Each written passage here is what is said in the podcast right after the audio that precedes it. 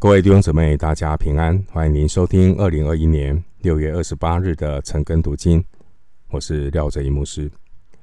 今天经文查考的内容是出埃及记三十二章一到十四节。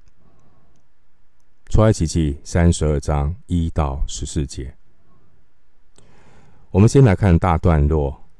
大段落的经文，出埃及记三十二章第一节到三十四章三十五节。这段经文呢，是谈到以色列人他们的背约，他们没有遵守他们与神的约定。首先，我们要来看三十二章一到六节的这段经文，内容是以色列人毁约，他们制造金牛犊。先看三十二章第一节。三十二章第一节，百姓见摩西迟延不下山，就大家聚集到亚伦那里，对他说：“起来，为我们做神像，可以在我们前面引路，因为领我们出埃及的那个摩西，我们不知道他遭了什么事。”在出埃及记二十四章十八节，出埃及记二十四章。十八节有提到，摩西在山上的时间有多久呢？有四十昼夜。以色列百姓四十天没看到摩西，开始议论纷纷，自作聪明。天然人的罪性啊，开始发动。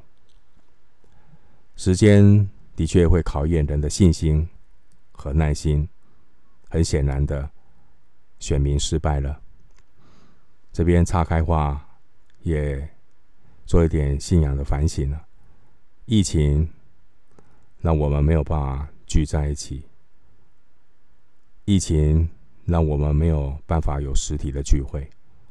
我们更多的是个别在个人的家庭当中。这疫情还会有多久的发展？没有人知道。超过四十天。这时间会考验我们对上帝的信心和耐心。牧师祝福弟兄姊妹，疫情期间，我们要更多的来到神的面前，警醒祷告，每天要与神同行。永远记住，永远记住，基督徒一生之久，我们要学习的就是过有纪律的生活，被圣灵充满。结出圣灵的果子，并且要遵行神的话，做耶稣基督的门徒，荣耀上帝。我再次的说，基督徒一生之久，非常重要的学习是什么？第一个要过有纪律的生活。弟兄姊妹，敬虔的操练不能够太随性，不能够太随性。我谢谢弟兄姊妹给我这个机会，我必须要过有纪律的生活。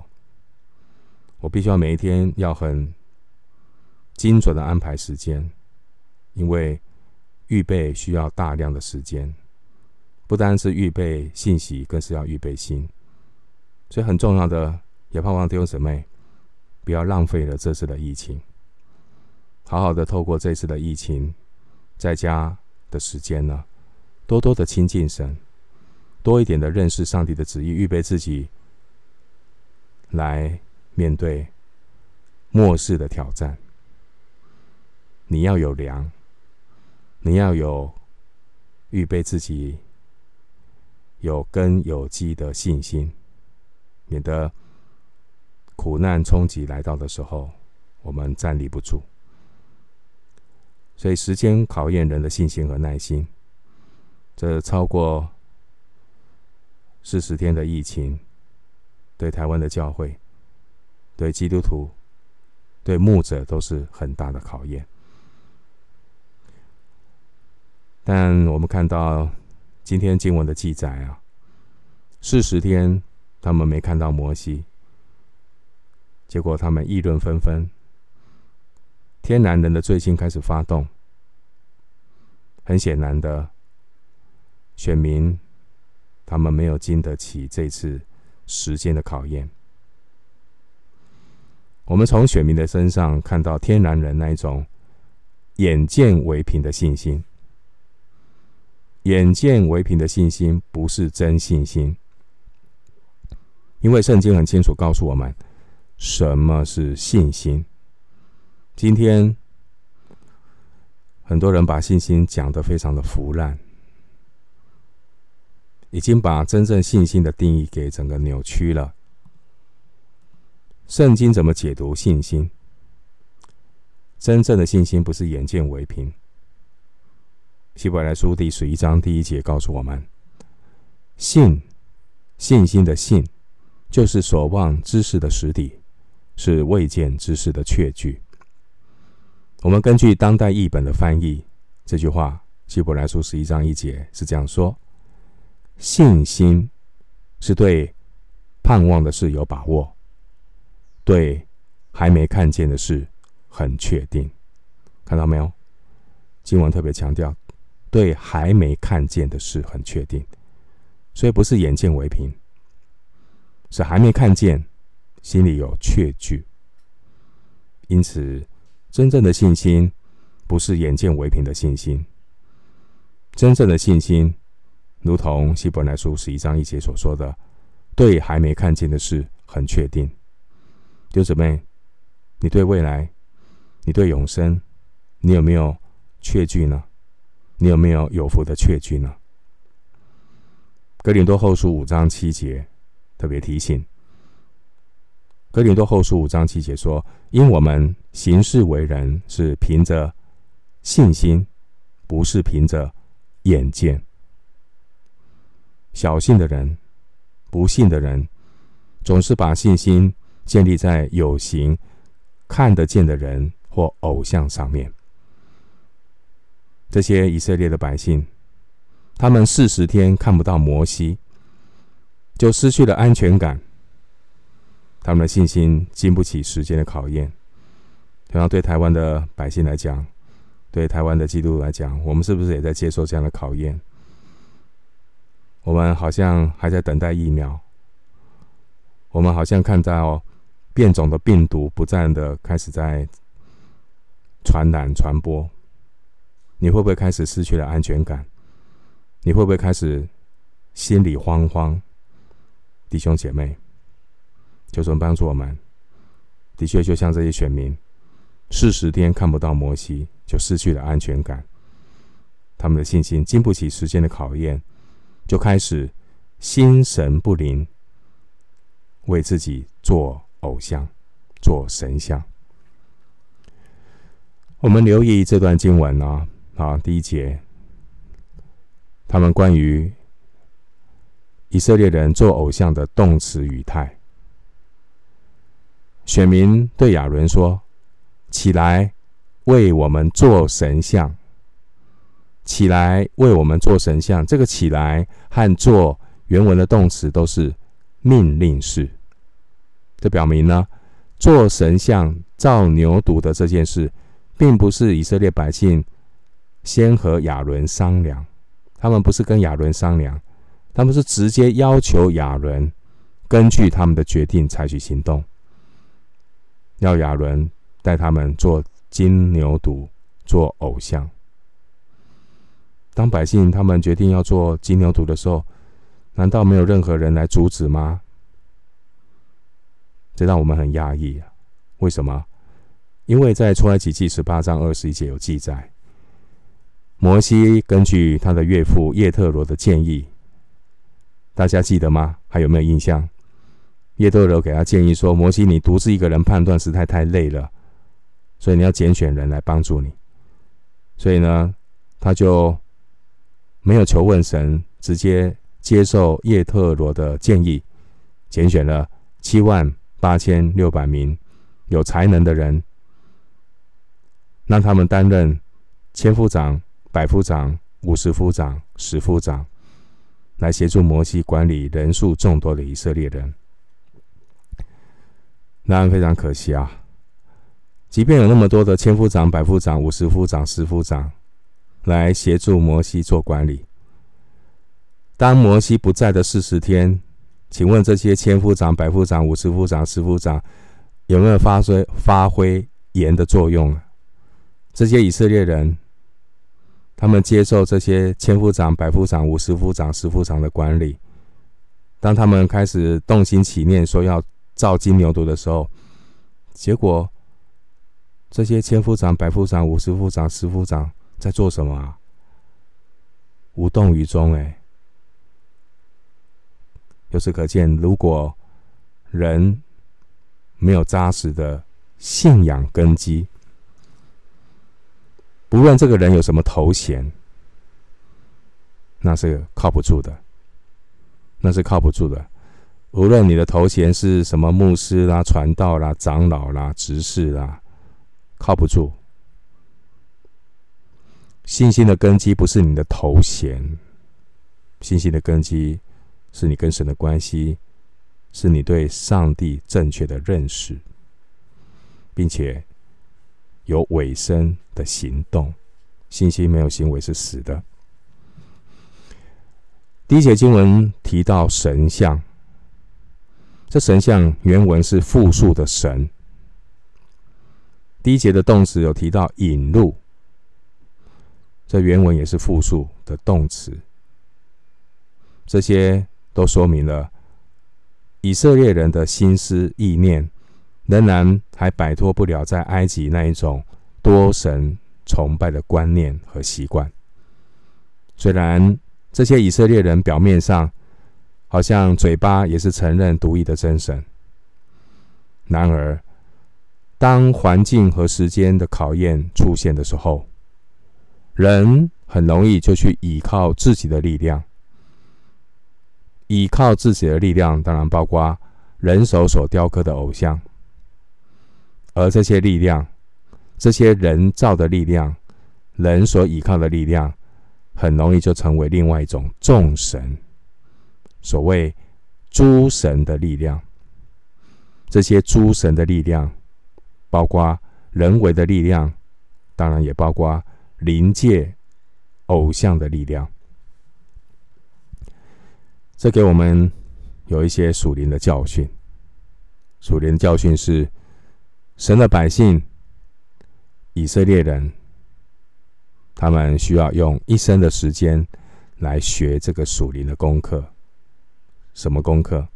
就是要彻底的摆脱偶像。在经文中，以色列人这样说：“领我们出埃及的那个摩西，领我们出埃及的那个摩西。”你不发觉这句话怪怪的？弟兄姊妹，到底是谁带领以色列人出埃及啊？是摩西吗？正确的说法是上帝借着摩西。现在呢，以色列人此刻吐露出他们心中的真话，他们认为是那个摩西带他们出埃及，而不是那位看不见的神。因此呢，当摩西迟延不下山，这些以色列人就认为他们所倚靠的神不见了。他们把人、把摩西当神，对我们信仰的反思是：我们从第一节中看到人的小信，人往往把他的信心是建立在那些看得见的人身上。能把信心建立在人身上，如果是建立在自己的身上，叫做自信心；如果是建立在别人的身上，一旦我们所信任的这些人，不管他们是谁，人总会有变化的。靠山山倒，靠人人有一天也会跑掉，人有一天也会倒下。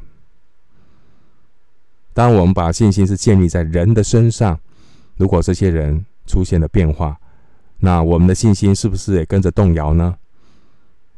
信心一旦动摇，就变得无所适从。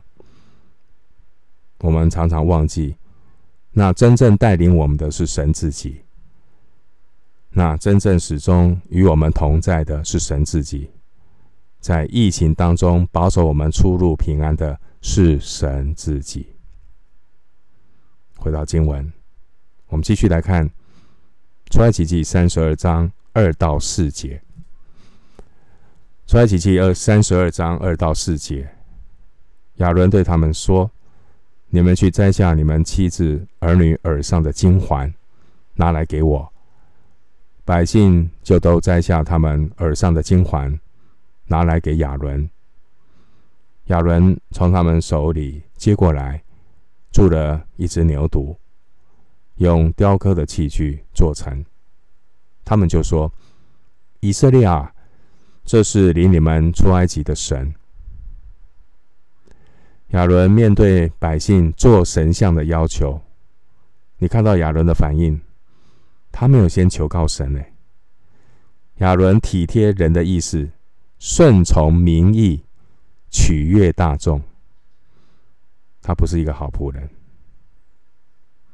弟兄姊妹，任何的一个圣徒，任何的一个。基督徒，包括属灵的领袖，如果只是体贴肉体的意思，而忽略寻求神的引导，即便是众人以为美的事，也可能是上帝眼中的恶行。所以呢，你可以去参考出埃及记二十三章第二节，那边有一个提醒。出埃及记二十三章第二节，出埃及记二十三章第二节经文的提醒是什么呢？耶和华神曾经提醒选民，不可随众行恶，就是附和群众啊。有什么要留意啊？群众是一个力量，击飞是可以成事的，所以我们真的不要。效法群众，效法世界，要心意更新。所以，我们一个属神的儿女，一定要接受圣灵的管制，绝对不要我行我素，凡事都要先寻求上帝的带领。回到经文第二节，第二节提到金牛犊铸造的材料来自哪里呢？来自他们的金环，他们的金环。记得选民离开埃及的时候，耶和华神让以色列人从埃及人那边拿到很多的财物，当然包括金环。参考出埃及记十二章三十六节，以色列人出埃及，他们拿到很多的财物从埃及人那边，而这些的财物。原来，上帝的用意就是用来建造会幕，用来建造会幕，拿来奉献建造会幕使用。结果呢，现在却被拿来制造偶像。弟兄姊妹，上帝给我们恩赐，如果不给神用，那很容易就给撒旦来利用。经文第四节提到牛犊，这牛犊原文是指年轻力壮的公牛。创世记十五章第九节，百姓怎么说？百姓说：“哦，这就是领你出埃及的神。”结果他们把看不见的神变成牛犊，把看不见的神、荣耀的神变成牛犊。可以参考罗马书一章二十三节，将神荣耀的形象矮化成为动物的形象。这些百姓说，竟然还说这就是领你出埃及的神。原文就是这些都是这些就是领你出埃及的众神。在经文中的代名词这些。在经文中的动词“出埃及”的“出”以及“神”这个名词，名词呢，它们都是复数。我们看到这些糊里糊涂的以色列人，他们就如同迦南人拜巴力一样，把这一只铸造的公牛当做众神明的坐骑，众神明的坐骑，用敬拜公牛的方式象征他们在敬拜众神。一个信仰不坚定的糊涂人啊，是很容易离开真神去追求偶像的。弟兄姐妹，在我们的心中，是否也有这些的偶像、这些的金牛犊呢？人一旦心中有了金牛犊，人一旦心中有了偶像，你就会看出他的果子，你就会看出他的行为。他离上帝越来越远。我们继续来看《出埃及记》三十二章五到六节，《出埃及记》三十二章五到六节，亚伦看见，就在牛犊面前足坛，且宣告说：明日要向耶和华守节。次日清早，百姓起来献燔祭和平安祭，就坐下吃喝。起来玩耍。第五节，亚伦在牛犊面前足坛，并且还宣告说：明日要向耶和华守节。真真的是哪壶不提提哪壶啊！这也说明了亚伦啊，并不认认为他是在祭祀别神，他也不以为说他是在祭拜偶像。他还自我感觉良好，以为他们是在向耶和华守节。今天有许多自称是信上帝的人，他们也发明了许多和真理违背的其他信仰的替代品。然而，他们心中真正敬拜的是金牛犊，充其量。这些的金牛犊，就是一个符合自己想象和需要的偶像，并不是圣经启示中的那独一的真神。真正拜父的，必须要以心灵按真理。神是自我启示的神，所以敬拜神不能够乱拜，别人怎么拜的跟着拜，回到真理，回到真理启示，那我们认识神。然后我们才能够有正确的敬拜。圣经的启示，特别是十诫，十诫特别禁止人要禁止人制造偶像，禁止人敬拜偶像。出埃及记二十章四到六节，不但不可以制造偶像敬拜这些的假神偶像，同样的也不可以自作聪明。去制造敬拜代替真神的偶像，那这特别是在天主教当中可以看得到的。我们也不要自作聪明，要把看不见的神把它形象化。那这是要非常的留意。基督徒的灵修不是禅修，基督徒的默想。不是冥想，不是拿着一个耶稣的图画，点几根蜡烛在那边冥想，肯定会走火入魔。基督徒是要默想，为喜爱耶和华的律法，昼夜思想的，这人是有福的。我们不是在那边脑袋放空，脑袋空空，然后灵魂出窍，不是。基督徒的信仰是要对准真理啊。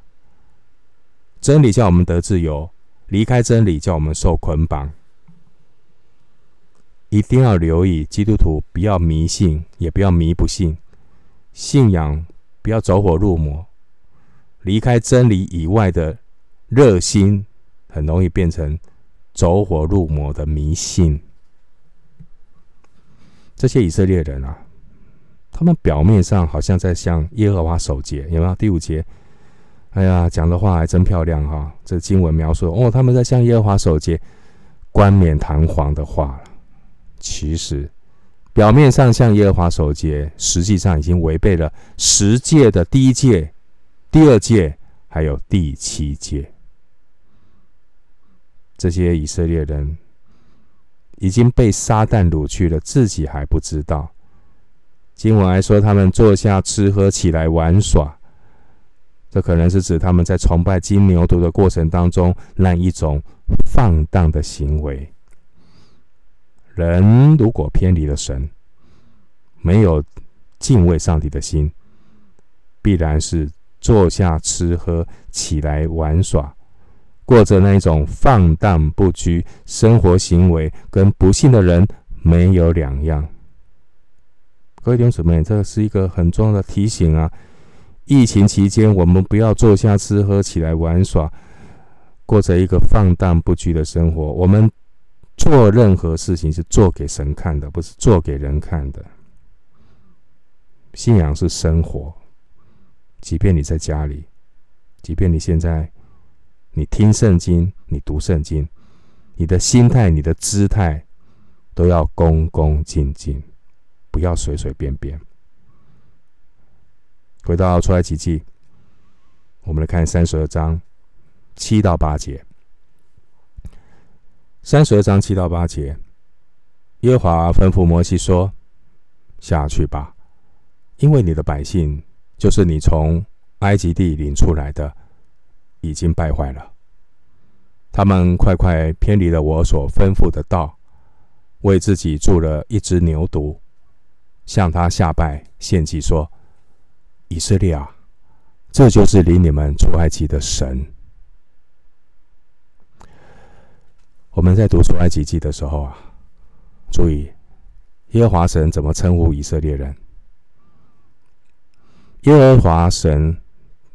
一直称呼以色列人，称呼他们是我的百姓，我的百姓。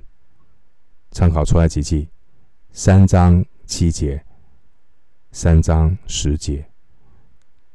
耶和华神称呼以色列人是我的百姓，但现在呢？你看第七节，耶和华神称呼他们是你的百姓，你的百姓。出埃及记二十九章四十六节，耶和华神自我宣告是：“我是耶和华他们的神，是耶和华神将他们从埃及地领出来。”弟兄姊妹，是谁领选民出埃及呢？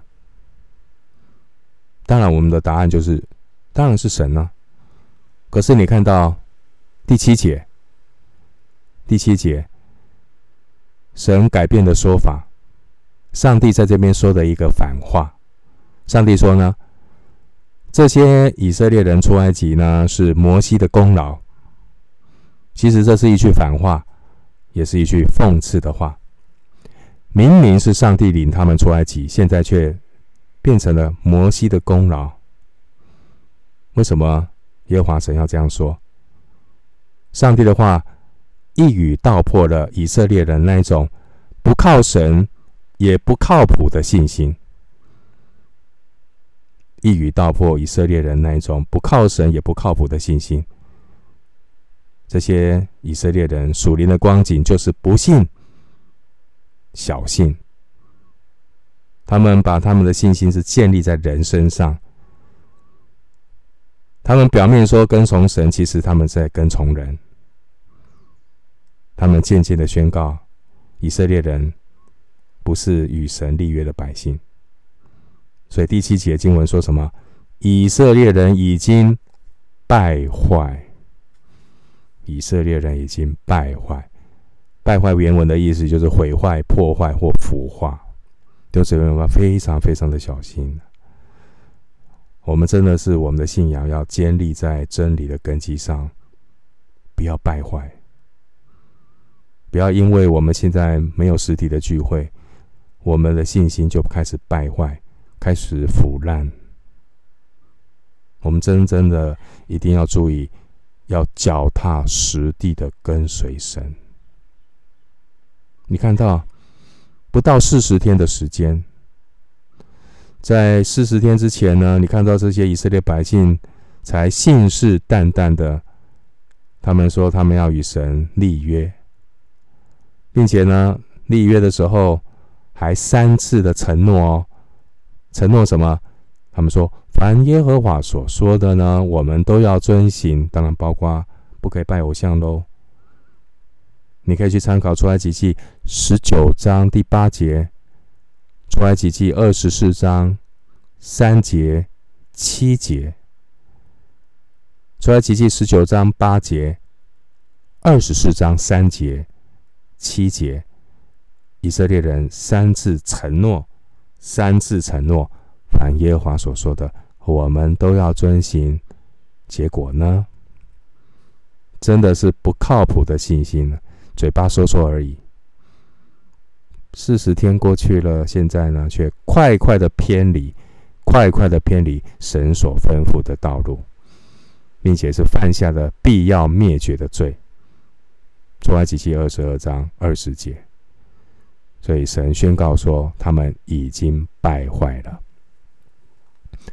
并且你看到 金牛犊发生的时间不早不晚。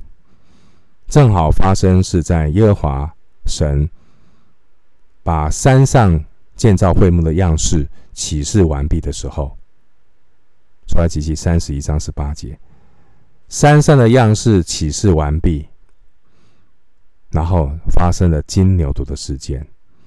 你觉得时间是凑巧的吗？其实这背后教导我们一个一件事情，就是属灵征战的真相。请弟兄姊妹、牧师也在主里恳求你们，请你们也务必要为这些神的仆人祷告。当神的仆人、牧师在预备这些话语的教导的时候，有没有属灵的征战？恳请弟兄姊妹常常为神的仆人的服事祷告，特别疫情期间，除了保守他们出入平安，不受到这些。疾病的干扰之外，也要常常的祷告，捆绑撒旦恶者的作为。因为魔鬼是不会善罢甘休的，那我们就这么轻易的、轻松的来读神的话，来教导神的话，这背后肯定是有属灵的征战。所以弟兄姊妹，牧师在主里面恳求你们，请你们常常的纪念我们的服饰，为我们常常的祷告。好叫我们能够行完神的旨意，将上帝的旨意能够清楚明白的教导给所有属神的百姓，并且我们不仅自己站的，不仅自己站啊，能够抵挡仇敌的作为，并且自己还能够站立得住。所以，请大家为我们多多的祷告。的确是有属灵的征战。以色列人的失败，一方面暴露了他们的本相；然而，另外一方面也是撒旦搞破坏、扯后腿的作为。但是不用担心，虽然人有仁义，鬼有恶意，然而耶和华我们的神，他有超越一切之上的美意。人有仁义。鬼有恶意，神有美意，神必得胜。所以，耶和华神也是借着这四十昼夜的试验，来显明人肉体完全的败坏。然后，神才借着摩西他的代导，给以色列人指明一条出路，启示神。怎么样的将这些完全败坏的人，再次的从死亡当中救赎出来？我们回到经文，出埃及记三十二章九到十节。三十二章九到十节，耶和华对摩西说：“我看这百姓真是印着景象的百姓，你且由着我，我要向他们发烈怒，将他们灭绝。”使你的后裔成为大国。哎，弟兄姊妹，现在这两节经文是对谁的考验？对摩西的考验，对摩西的考验，对摩西的试验。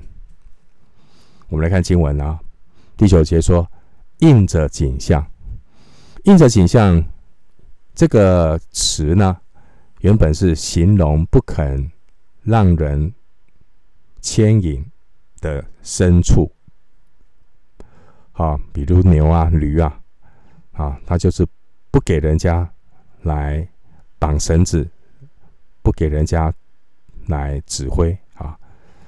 那这个地方是比喻人在神面前的顽梗悖逆，应着景象，这也是头一次在圣经出现。用这样的一个比喻来形容刚硬悖逆的以色列人。接以后呢，圣经会不断的出现这样的描述，描述以色列人的刚硬悖逆，说他们是印着景象的百姓。比如说《生命记》三十一章二十七节，《列王记下》十七章十四节，《尼希米记》九章十六节。耶利米书七章二十六节，使徒行传七章五十一节。耶和华神明明的知道，我们这些老亚当的后裔，其实都是应着景象的百姓。然而，神有怜悯，有恩典。神为你我这些堕落无可救药的人呢，预定了救赎的计划。这救赎的计划。并不是依靠人的力量来成就，也不会因着人应着景象的悖逆而有所改变。第十节的经文，耶和华神宣告要向他们发烈怒，将他们灭绝。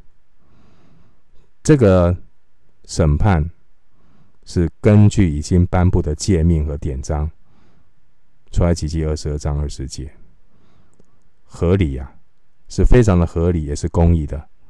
他们是罪有应得。然后第十节呢，上帝又提出一件事情，要使摩西的后裔成为大国。这是不是一个很不错的替代方案呢？而且神又说什么？第十节说：“你且由着我。”这表明了耶和华神已经知道，知道什么呢？他知道摩西会为百姓代祷。就这是一个考验，啊，其实是一个考验，考验摩西，他对上帝的计划是不是有全然的信心，并且神要借着摩西的代祷，启示神真正救赎的计划。你且由着我，这句话是神对摩西的考验。我们真的看到摩西没有因此说好啊，把他们灭绝，我来，就就把。这个祝福挪挪到我身上，哎，神是守约的神，神对亚伯拉罕、以撒、雅各所立的约跟应许是不会改变的啊！所以我们真的看到摩西是一位在神的全家尽忠的好仆人，他抓住神的应许，他为以色列百姓祷告。参考希伯来书三章二节。摩西是一个全然尽忠的好仆人。最后，我们来看出埃及记三十二章十一到十四节。出埃及记三十二章十一到十四节，摩西便恳求耶和华他的神说：“耶和华，你为什么向你的百姓发烈怒呢？这百姓是你用大力和大能的手。”从埃及地领出来的，为什么是埃及人议论说他领他们出去是要降祸与他们，把他们杀在山中，将他们从地上除灭？